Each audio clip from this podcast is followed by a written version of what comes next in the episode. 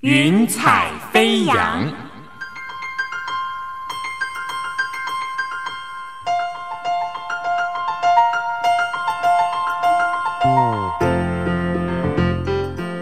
让每一朵云彩的生命牵引着你心灵的飞扬。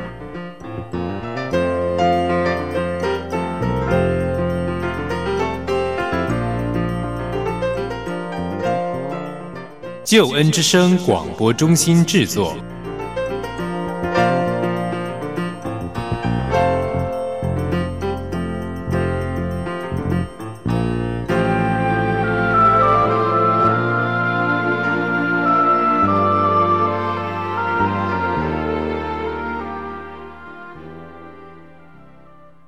亲爱的听众朋友，欢迎你收听《云彩飞扬》，我是静怡。《云彩飞扬》是由救恩之声广播中心为你制作播出的生命故事集。静怡非常希望我们能够透过这段时光，让我们一起来听听别人的故事，想想自己的生命。在今天《云彩飞扬》当中，为你请到的是一位非常干练、非常有才华、非常能干的女士。他曾经呢是在职场上叱咤风云的，但是后来他选择了更好的福分。后来他全职的来服侍上帝。他是谁呢？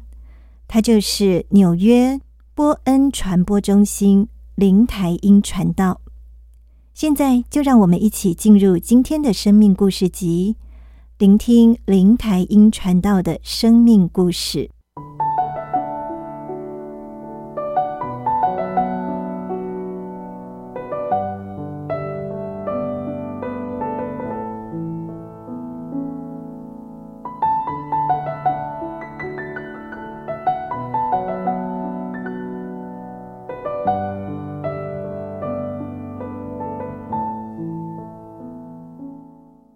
亲爱的听众朋友，你所收听的是《云彩飞扬》，我是静怡。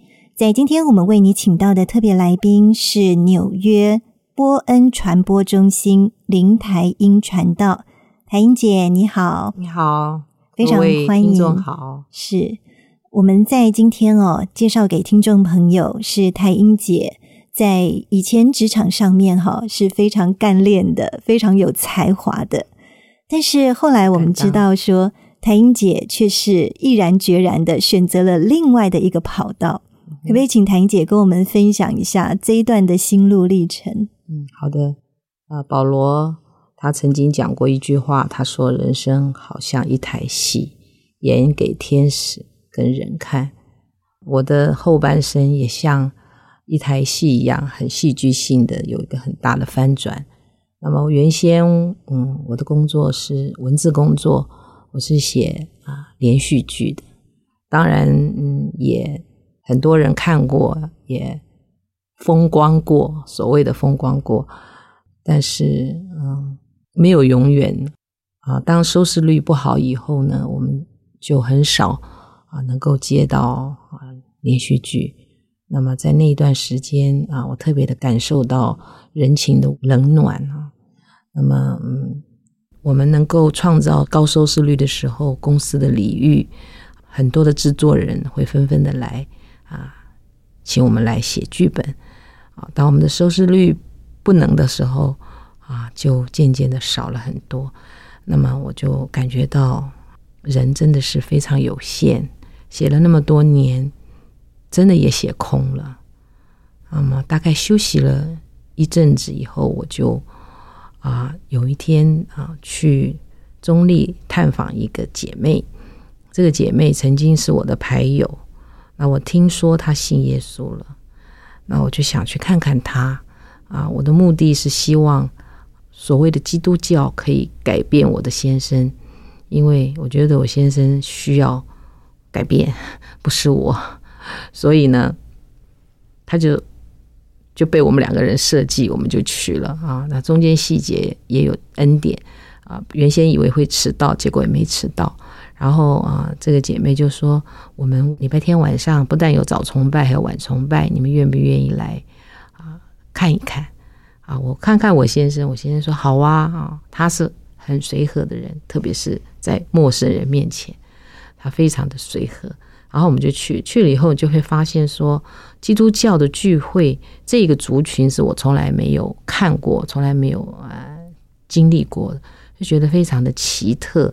然后每一个人都是笑脸迎人，那种笑脸跟我们平常所看到那些笑容又不是很一样啊。然后还有一个人做见证，虽然我听不懂啊，可是呢，我总觉得我到了一个非常非常不一样的一个场所。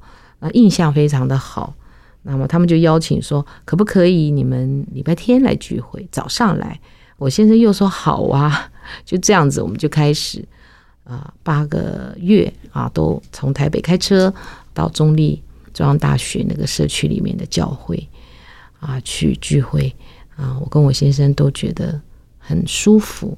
可是呢，当时我跟我先生都是沉迷于这个麻将桌，我们就说。我们虽然哈，呃，信耶稣，但是如果我们不小心信主的话，千万不可以忘记要打麻将，还是继续要打哦。啊，我先生就说：“那当然。”但是现在我先生偶尔会打，我是信了主以后绝对摸都不摸了啊。呃，很好笑啊。那么，嗯嗯，大概嗯，我也忘了，反正就是不会太久的时间，我先生就突然就。就回了美国，把我丢在台湾。我那时候顿时依靠啊，我就每天就抱着一本圣经，因为我自己在连续剧里面所说的那些悲欢离合，竟然发生在我自己的身上，而我完全不能掌握。那么神有预备，预备的前面八个月，让我认识这一群弟兄姐妹，他们给了我很多协助，很多安慰啊，跑到我家来为我祷告。而这些孩子呢，都在读研究所。比我的孩子好像都还年轻啊！我那个时候就学习到啊，要啊抓住主。我也学习到说，原来人有困难的时候，我们是要用那样的方式去帮助别人。那么又过了几个月吧，四个月、五个月啊，我的那个移民的通知到了，我就很犹豫要不要到美国去，因为纽约我一个人都不认识。嗯，就有一天灵修的时候，看到保罗所写的“夫妻不可分开，除非是为了祷告啊，不可分房。”我就想主是让我去。嗯，在 interview 的时候，几天是没有通过。后来我就祷告说：“主啊，如果你不让我去，我就不去啊。你有美意。”那么啊，但是那个嗯 interview 的那个移民官他就说：“我们的主管要跟你谈。”结果那个主管跟我谈了以后，他一看翻一翻我的 case，呃，他就说了一句话，他就说：“对不起，我们没有注意到你的文件其实都很齐全啊，恭喜你。”然后我就这样子，我就到了纽约。到了纽约，嗯，我记得我的牧师告诉我说：“你不管去哪里，你第一个要找的是教会，你一定要把教会找到。”你家住哪里没问题，但是你教会你一定要先找到，所以我就很努力的去找教会。那么第一个教会是艺人团契，好，台湾也有嘛啊，艺人团契，因为他们介绍的那个银行的那个小姐说你是艺人，那你就去那边好了，我就去去了艺人团契。然后呃，他那一个 building 里面晚上是另一个嗯教会。我就早上也去，晚上也去，就是在当时非常追求，很喜欢参加各种特会啊、查经班啊，就很饥渴慕义。那么我就在啊纽约就这样住了下来。那么刚开始的时候，嗯，有很有很多的不适应，跟我先生也很多的征战，也流了很多的眼泪。但是感谢主，现在回想起来，都是神用困难的环境来操练我这个。很粗糙的生命啊，也原来他是要用我，我都不晓得。那么我就觉得，我每次读圣经又读不懂，又读得慢，然后创世纪每次到第三章就睡着了，也不再来讲什么。所以我说，那么我是不是应该去找个神学院？嗯，同时我看到弟兄姐妹翻圣经，把太福音他一下就翻到了，启示录也一下就翻到，我是根本蒙查查，等人家都念完了，我都还没翻到。那我觉得我就是应该要有一个速成，让自己不得不读圣经，哦，就做了这个祷告。结果有一天，我刚才讲那个旧传的一个传道人到美国啊打电话给我，要跟我见面。然后他呢也跟呃马哈顿有加拿大的一个教会呃一个传道人哈，我们三个人一起见面，我就谈到说，哎，美艳啊，我说有没有读中文的呃神学院？我说我想去读，他说有啊，刚刚开始，正要开始，结果就到了新星神学院，我就开始神学装备。神就是这样子给我做一个装备的一个工作，不然不能使用。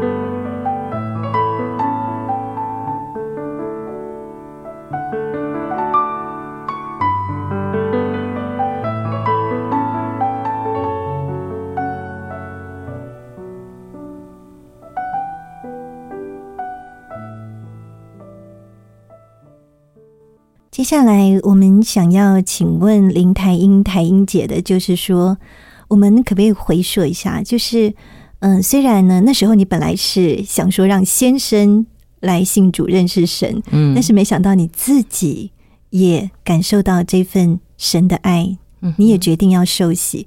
我们来回溯一下您受洗那时候的状况。我受洗的时候，我的牧师跟我讲说。啊，当然他要先问清楚我是不是真的愿意啊。然后他说，嗯，如果你是真的愿意做基督徒，我要求你要跟你得罪最深的人去道歉，你觉得对不起的，但你都没有跟他道歉，两个人。结果我就听牧师的话，我就跟我最不想道歉也最想道歉的人去道歉，那对方非常的吃惊啊啊！牧师说，如果。这样的话，他才放心说我是真的要做基督徒，而且我是很急的要受洗，我好想快点成为基督徒，因为我觉得一个新的路走出来，必须要进入一个真正的信仰的里面。我对于我自己的过去，我是觉得乱七八糟，活都活错了！啊所谓的功名成就，也都是过眼云烟。我以后我要为别人活，我以后我要做一个就是有价值的人。那么我要过一个啊，不是依靠我自己，而是依靠一个看不见的神的日子。因为我觉得这让我非常的兴奋。那么如果说我没有受洗的话，名不正言不顺，那怎么行？所以我就是那种好像那种跳跃的，非常开心的，非常期盼的啊，愿意做一个基督徒。那牧师也看得出来，他就他就帮我实习。是，那我们知道说，台英姐成为基督徒之后，其实您刚才也已经分享了一些。嗯，那我们也感受到说，台英姐在整个对人生、哦，对生命、对生活，那整个价值观都不断的在转变。是，那么呃，甚至到后来，台英姐还决定去读神学院了。是，嗯，跟我们谈谈这一段。呀，其实我读神学院的动机。不对，其实多半读神学院是有被呼召嘛，我根本不是，我只是想跟人家拼，我正经也不错啊。谁晓得上帝有他自己的旨意，他懒得理我，反正我走到他的道上面就对了。结果就开始在读神学院，简直是每天都活在神的话语当中，非常非常的享受。头一天晚上跟先生有争执，都是眼睛肿肿的去读，然后。上课的时候，神就用他自己的话安慰啊。那么，我真是觉得那三年非常的宝贵。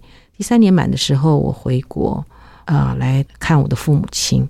那我爸爸一直有气喘的问题。有一天晚上，我跟我妈在客厅看电视的时候，听到我爸爸的房间传出那种很奇怪的声音。我冲进去一看，我爸爸整个人就是汗如雨下，一直说怎么会这样？怎么会这样？一直在那喘。然后我立刻就叫了救护车。那啊，我爸爸上了救护车就已经不省人事，已经可以说是断气了。后来到了国泰医院，那医生急救，打这个类固醇啊、强心针啊、插管啊，把那个帘子用力一拉，说：“你们家属出去。”我就跪在急诊室的地上说：“主啊，我愿意，因为在这三年当中，主一直呼召我，一直不理，因为我觉得我实在是不想进入这种领域，这么的辛苦，一天到晚就是被人家吵来吵去，做这些事情。因为那时候生命也不成熟，我真的是不想淌这个浑水啊！每个传道人也不能打扮，也不能擦口红，也不能够看电影，不能干嘛？我觉得我不想，我只想做一个平信徒，一个享受的基督徒。那神就用这个方法让我跪在那个急诊室的下面地上，然后我就跟主讲说：“我愿意，你叫我去哪里我就去哪里，只要你把我爸爸救回来。”结果爸爸奇迹似的就活回来了。然后我等我爸爸嗯好一点，我就啊回纽约。一到纽约，一到教会，我就跟主说：“主啊，那个祷告是不算的，只是当时是情急之下，我没办法啊，希望你救我爸，你不要当真了。” 但是主耶稣知道我的个性，他懒得理我。那可是很奇怪，当我做完这个祷告以后，我发现我对灵魂有了负担，对人嗯有了一种关心，而且我的里面开始有使命感。然后我在思考说，我以后不为基督活，我想干嘛？而且我已经说了，说话要算话，那么就开始整个心态就改变，看人看事。啊，我甚至于啊，举个例说，我在超市，有人问我说：“哎，那个那个什么什么东西在哪里找？”啊，我说我知道，我带你去。然后我一定会说：“你有没有去过教会？我是基督徒。”啊，因为保罗说随时随处都要传福音啊，我的皮包里面都会带着福音的单张。啊，记得最奇妙的是有一次我从台北回纽约的时候，在飞机上，我坐我旁边的一个姐妹一直哭，我就问她说：“你为什么哭？”她说：“我要到 NYU 读书读两三年，我先生嗯刚刚送我，我舍不得他。” 然后就开始传福音。结果呢，他到了 Staten Island，我就拜托那边的牧师啊，那边的教会去关心他。刚好这个牧师是我们讲道学的老师，他也认识我，于是乎他就按着我告诉他的电话地址，就去关心这个飞机上的姐妹。结果这姐妹真的进教会，后来也受洗了。以后他也跟着他先生有来找我啊，那时候非常火热的传福音。整个呼召的过程就是这样，让我觉得我人生。最有挑战性、最有价值的下半场是四十，那时候几岁啊？四十五六七岁啊，反而是我生命的一个起点，反而是我觉得最快乐，感觉生命最丰富啊。过去那些真的都活错了，而且活得乱七八糟、一塌糊涂，也是有很多人的骄傲啊，人的无知啊。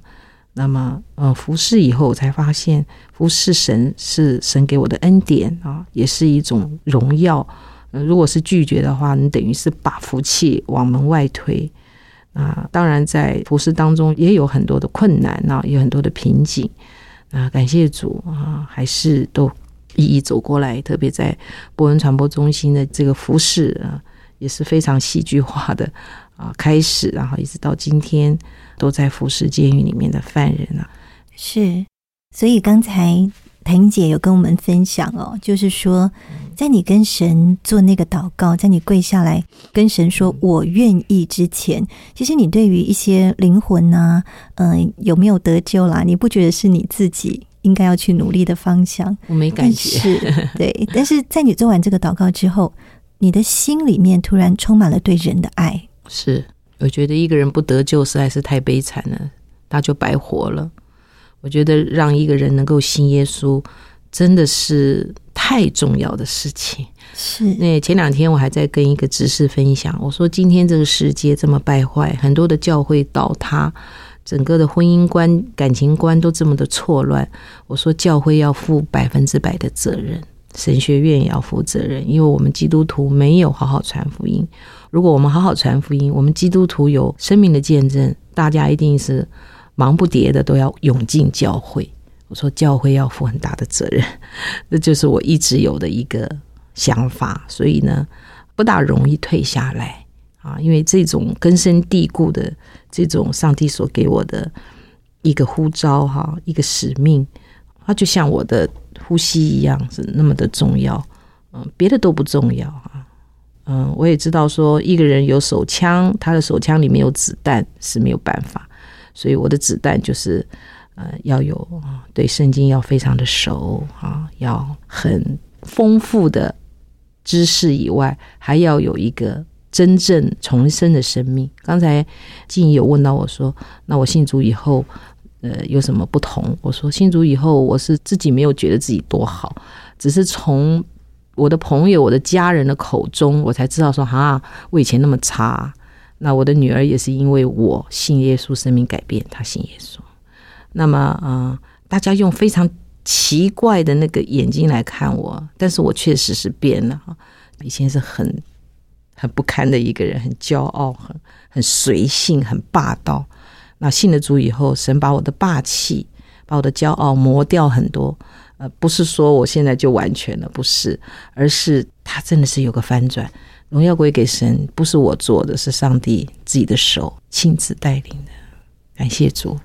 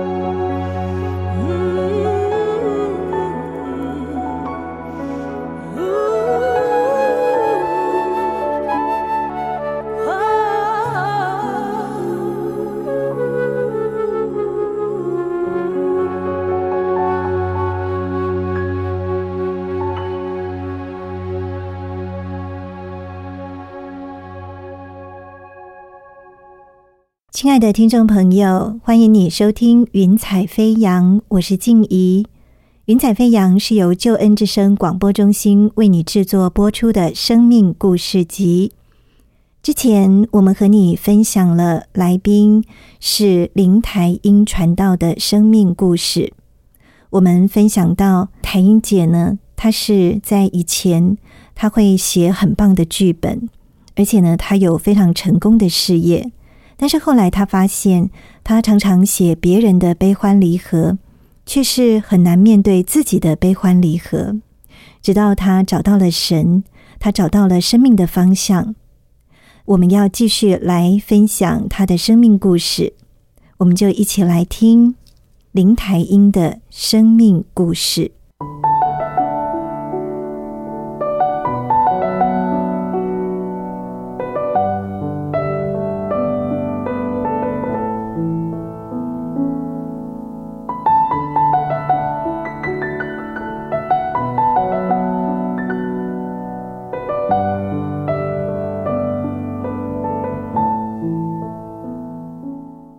们在今天为听众朋友请到的来宾是纽约波恩传播中心林台英传道。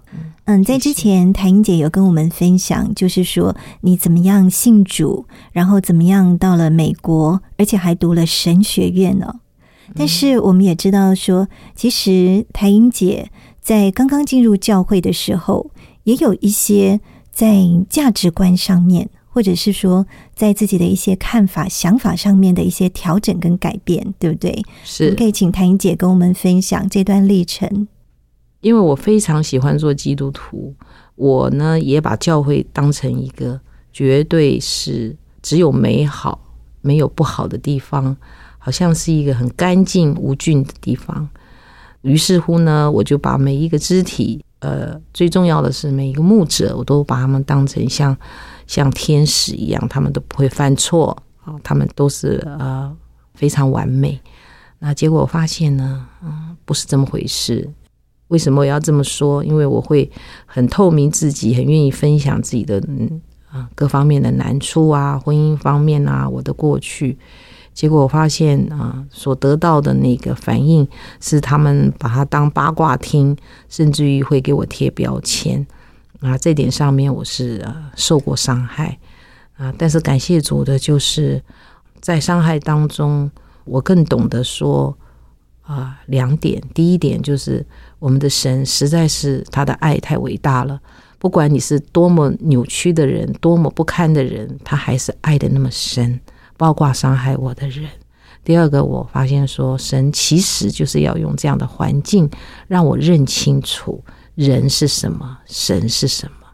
人本来就是会这样。如果人信了耶稣以后就忠孝仁义，这个各方面都完完全全不犯罪，那就不叫人了啊！上帝也不必上十字架了啊！也让我看到，说我看到别人的那些错误、缺点给我的伤害，圣灵会给我一个反应，说你自己有多好，你自己有多仁义尽致。你自己不是也常常去做伤害人的事情，说伤人的话吗？那你就知道了，你伤人跟你说了伤害人的话，别人有多么的受伤。所以，当我这个思想意念这么一转弯的时候，我就开始比较坦然，那么也开始比较智慧。我知道在什么状况下可以分享的深刻一点，在什么状况之下我要啊轻轻的带过。那感谢主，嗯。一路服侍十几年来，我灰心过啊！我甚至于跟杨妈妈说了好几次，说我可不可以不要做了？因为真的好累哦，一个人要照顾六个监狱，那有的时候童工也会出状况哈，也会让我啊有一点失望沮丧。那杨妈就说：“我都八十岁了，我都没有喊退，你怎么能喊退？”就给我很多的鼓励。那后来我就在想，说我这个人这么爱服侍，怎么会？想说不干了呢？哦，原来我在闹更年期。更年期它会让我们的这个整个生理时钟错乱，荷尔蒙大量的流失，会影响心理啊。而且早上起来灵修的那段时间，都觉得说，为什么我又在读圣经啊？我都不能做别的事吗？就是一种一种沮丧，一种退后。那魔鬼就趁机趁虚而入。那我大概这种情形大概有摁撑了，大概有两年啊，也加上失眠，加上加上服饰上面的不快啊啊，我那两年非常的呃，就是在硬撑当中。那主也都知道，但等这个更年期过了，然后也又发现说，根本神也没有预备接班人，是我自己在那边爱念啊，爱埋怨，我又重新得力啊，现在又是回到。起初一样，还是对于这个侍奉啊非常投入啊，呃，认为是上帝所给我的一个工作啊。哦，我我买东西，我买书，我就会想到某一个受刑人喜欢看这一类的书。我做什么事情，我都会想到受刑人啊，他可以啊从这个方面去得到帮助。主耶稣用嗯这种冷门的服饰啊来训练我这么多年啊，在这个。服饰上面，我真是得到好多好多丰富的回应啊！不只是受刑人啊，教会啊，很多的弟兄姐妹也很佩服我一个老太太从黑发做到白发啊，竟然嗯，对这些所谓社会上的渣仔啊，愿意这样子的关系，他们也是很佩服。可是对我自己来讲，我根本就是一面做一面学，我没有感觉到有什么地方值得人家佩服。啊，后来我才 realize 知道说，其实很多人是不敢碰这个服饰的，因为他们觉得这是一个危险的。那因为上帝给我这样的一个负担，所以我们不懂得怕，我也不晓得怕。而且美国的监狱也很干净，也很自由，没有让我感觉到怕。那些检查就像机场检查旅客一样，没有太多的让我感觉到说，好像进到一个什么随时会有生命危险的地方。嗯，讲的有一点拉渣。我的意思就是，当神定义要你做什么事的时候，他不但会给你创造环境，赐童工给你，他也会把你不需要的想法都拿走了。啊，那么，所以我才知道说，神从哦，我信了主以后，就一直给我上速成班啊，读神学院，然后立刻进入服饰，因为他知道我这个人是要。时间也不多了嘛，那么晚才信耶稣，我这个人是需要比较快的、快速的把我丢在一个服饰的工厂里面，我这个人才会真正的改变，不是要我做的好，而是要我这个人要改变啊。那么啊，刚才也跟静怡谈到说，上帝打分数是看你的尽心，就好比有人问耶稣啊。耶稣说：“你只要尽心尽力、敬意爱主你的神，然后爱人如己。换句话说，我们今天进到教会啊，你看到一个不堪的一些现象，你也不要太吃惊，因为我们就是一个罪人，大家都在学习。不要认为说基督徒怎么可以这样，基督徒怎么可以那样？神都允许发生的事情，我们就。”不能够给人家太多的这种好像呃批判啊，或者或者我们心理上面的那种不能接纳。那像这些我都过了，因为我发现神带领每一个人都不一样。神让我们看到这些，不是叫我们对人对神灰心，而是要越战越勇，而是要在这样子的一种一定的现象当中，我们如何躲得了那个子弹，而且呢，我们还可以继续拿枪去打仗哈。这是神要我们看到不对的事情的一个比较重要的一个态度，而不是灰心，而不是丧胆。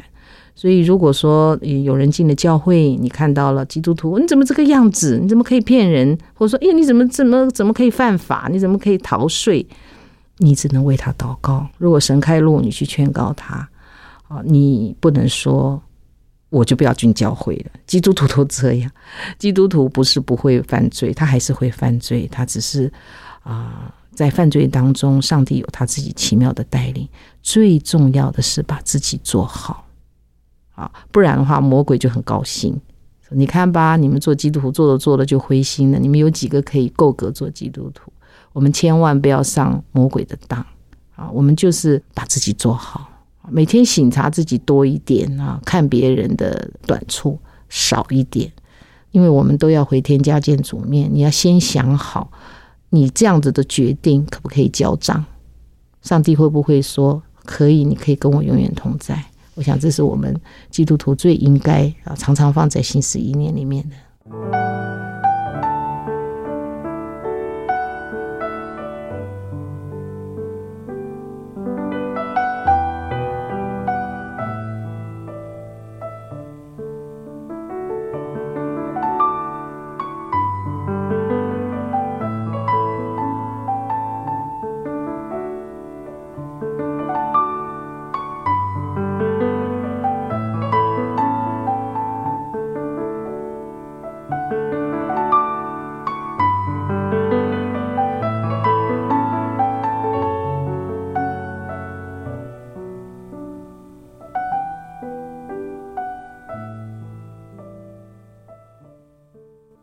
刚才谭英姐跟我们做了这样子的一个分享哦，让静怡觉得很深刻。因为呢，嗯，谭英姐说到，其实刚开始你会不太能够去看到我们每一个人都是不完美的，嗯，但是后来你看到人是不完美，可是你却是能够用神的爱去包容他们，去接纳他们，甚至到后来。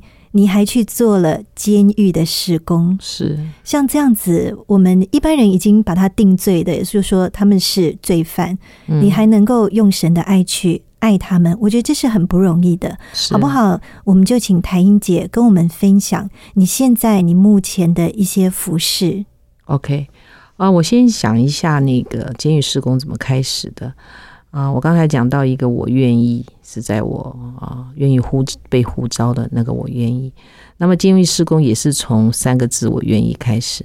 杨妈妈说，监狱里面有写信来，有一个人他说他想啊更了解圣经啊，同工会里他就问说谁愿意去带，我就举手说我愿意。于是乎监狱施工就这样开始了。那么刚刚开始的时候我也不会啊，也是边做边学。啊，那也经历神很多的恩典，预备天气，预备交通，预备童工，从第一个监狱一直发展到六个监狱，啊，都是神的手在做，根本我也不会开创啊，那都是一个呃老外的世界，我怎么知道要去哪个监狱呢？都是神在开一条一条的路。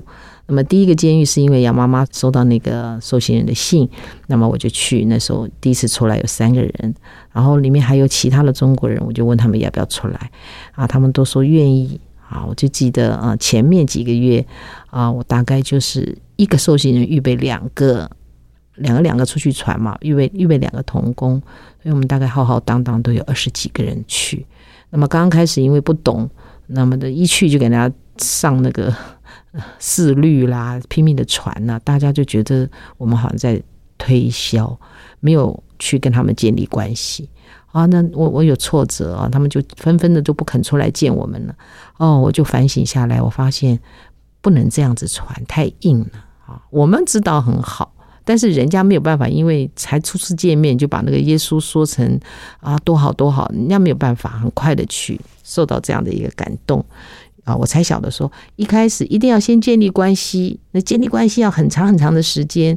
他信任你以后，你再把福音很自然、很生活化的介绍出去。所以以后我就这方面我做了很大的调整。那么第二个监狱是因为，呃，我我为他们去订购这个诗歌。那么我心旋律这个诗歌团队呢，就说他们有一个受刑人常常写信给他们。啊，那我可不可以就近关心？因为他们在西岸，我们在东岸。我说好，我就写信给这个人，这个人很愿意，于是就开始了第二个监狱。那么第三、第四、第五、一、第六都是因为啊，受刑人会调动，我们就跟着下去。因为如果嗯不跟进的话，他可能就会断掉啊，不见得有很多的。嗯，到每个地方都有监狱的团队哈，是真的是很很冷门的一个服饰，所以我也不放心他们就这样跟下去。那么当然啊，你看到了很多很多的啊故事，因为里面有啊杀人的，有强暴的，有偷窃的，有偷渡的，有抢劫的，嗯，各种的罪犯都有，甚至于有重度忧郁症的。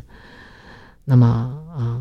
听到他们每一个人的分享，你就会发现说，上帝实在太伟大了。他连他们都爱，然后就派我们去关心他们。有的人他不肯出来啊，因为哦我是佛教徒，我我不要去听耶稣。那么去年发生一件事情，就是新兴监狱有一个我们呃跟进了很多年的一个以前在黑社会里面是混的，他在大陆就就已经犯罪，必须要坐牢，他才逃到美国，到了美国还是犯罪，犯罪就被抓起来，抓起来就呃被我们认识，他是个不识字的，那我就请一个当老师的这个童工教他中文，那么哎。没多久，监狱来了一个新的人，是他以前在 China Town 的仇人。他们彼此都已经想好说，只要让我见到，我一定要让对方死啊，绝对不客气啊！没想到他们在监狱里面相遇啊！他们在监狱的外面呢，呃，是这种紧张情势的时候，甚至说，就算在监狱里，他也不要想逃过。就彼此就已经立下这样的志向，结果这一位叫做陈生的呢，跟我们很多年嘛，他一看哎这个人进来了，他就过去跟他谈，他说：“我现在被一群基督徒关心，虽然我还没有受洗，但是我现在心里很平静。我觉得我以前呃有这样子的想法，实在是呃非常不对。你可不可以也忘记啊？”我们不要有这种仇恨的那种对峙啊！对方就很吃惊，因为他觉得这人走过来一定是暗暗的就来捅我一刀，或者是来警告我，因为他新进监狱，对不对？没想到他讲这些话啊，就啊啊，那也没有说什么，就混过去，只是心里面觉得很奇怪。然后接下来陈升这个受刑人说：“你要不要见基督徒？他们真的很好，风雨无阻，每个月一定来。”下雪天也一定来，他就说好啊，然后就开始见我们。结果这一个已经受洗，是非常非常的追求。他对于他过去的那些有棱有角、那种有仇必报的过去，他是非常非常的啊，觉得很内疚，很不应该。他整个生命的改变，每天就喜欢读圣经，读完圣经呢，有感动呢，就写信给我们，他看到什么看到什么。那么他也传福音给他的家人，传福音给他的黑道上面的这些朋友，因为有时那些黑道朋友会去看他，他反正整个人都变了。所以你会发现说，啊，神在监狱里面也行了很多的神迹奇事，让不可能的事情变为可能啊。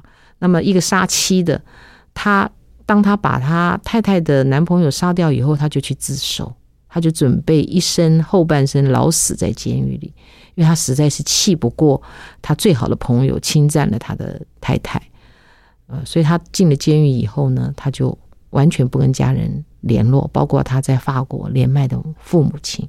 他就准备放弃自己，结果也因为我们去传福音，他愿意跟他的在巴黎的父母联络，然后他也信了主，信的非常好，也因透过救恩之声上函授啊，呃，功课给我看，也做得非常好，讲不完的神机骑士啊，下次有机会再来分享。是是，我们听到这一些真实的生命故事哦，都觉得非常的感动。我们要把握时间来，请问台英姐，要不要跟我们收音机旁的听众朋友说说您心里现在的感受？嗯，一生当中最重要的事情，就是要把自己生命的主权完全来交给一位无所不能、无所不在、无所不知的神，而且他爱我们是爱到底，他不像人。会背叛你，上帝从来都是守在我们旁边，爱我们爱到底，哪怕是我们啊做错事情犯了罪，他仍然给我们无限的爱，给我们很多很多的机会悔改啊！我保证，只要你信了耶稣以后，你的生命一定丰富，你一定会过一个不一样的人生啊！特别是年轻人，希望你们快一点呐啊，进入教会，世界真的。没有什么好追求的哈啊，世界真的不好玩呢。真正你你能够让自己生命活得非常的活泼，非常的有价值跟有意义的，唯有信耶稣基督，让他成为你的救主。神赐福你们。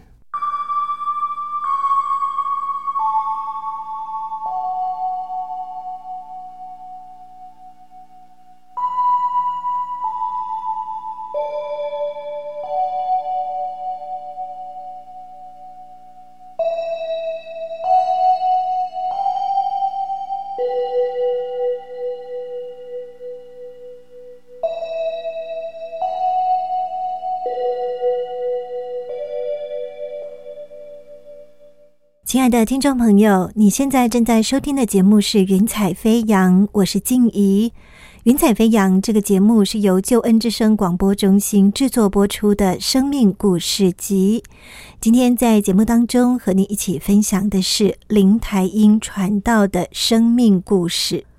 我们想到在圣经诗篇五十一篇十二节这边说到：“求你使我仍得救恩之乐。”赐我乐意的灵扶持我，我们得到救恩是能够得到喜乐与平安，这样的一份救恩是一份恩典。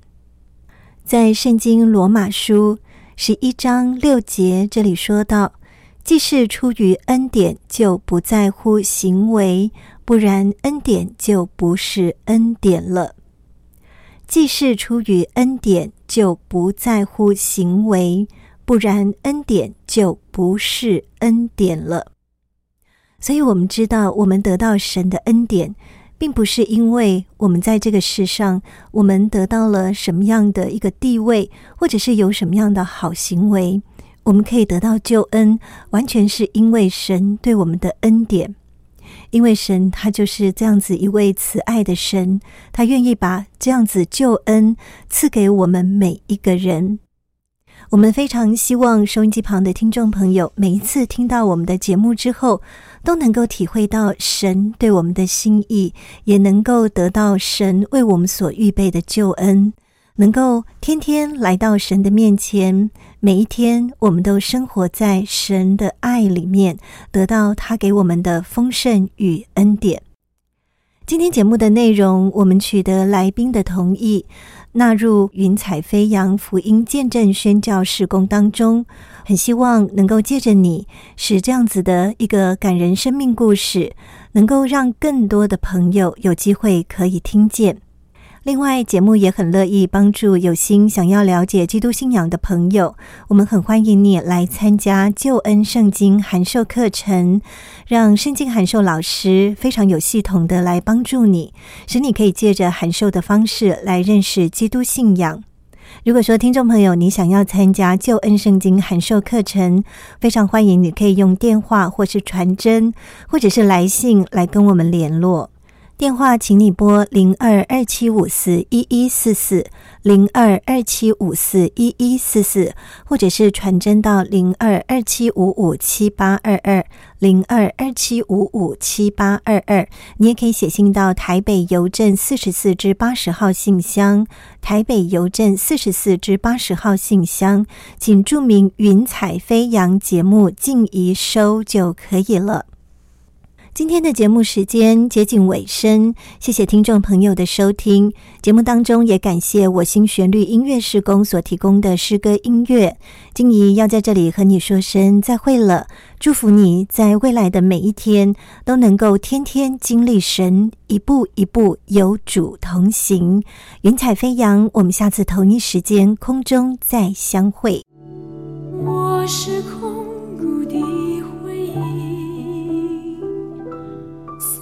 处寻找我的心，万片溪水和山林，我心依然无处寻。